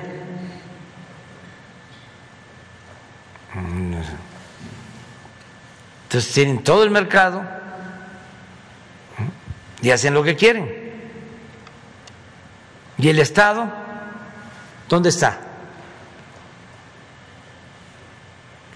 Quieren que se diluya y que nada más quede el mercado. No, eso era antes. Quieren que el Estado nada más esté entregándoles concesiones, este, entregándoles los bienes de la nación y que no promueva el desarrollo y que no cumpla con su responsabilidad social. Pues no, eso era con el neoliberalismo, ya es distinto, ya es otra cosa. También no es un Estado que asfixie la iniciativa de la sociedad civil. Aquí no es, a ver, este, ya solo Pemex va a vender y distribuir el gas. No, van a seguir, pero ya este, se pasaron.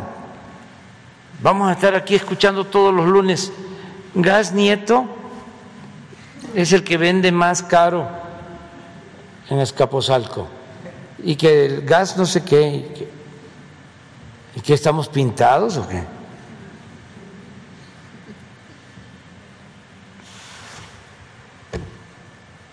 Este, muchísimo tiempo.